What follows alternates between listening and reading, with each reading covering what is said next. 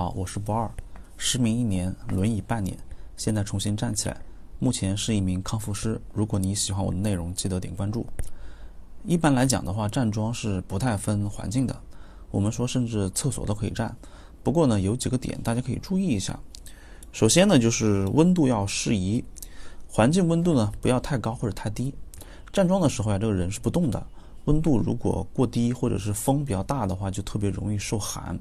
打过坐的都知道，打坐也是要把腿包起来嘛，其实也是一个道理啊。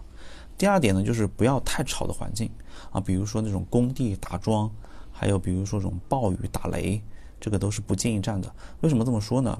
站桩的话其实是讲究一个松静啊，之前我有说过。那么我们在站的时候呢，什么是好的状态呢？就是你的注意力是比较专注的。就是如果你在专注的情况下，如果外面的声音是非常嘈杂呢，是不利于你进入到一个安静的一个状态的。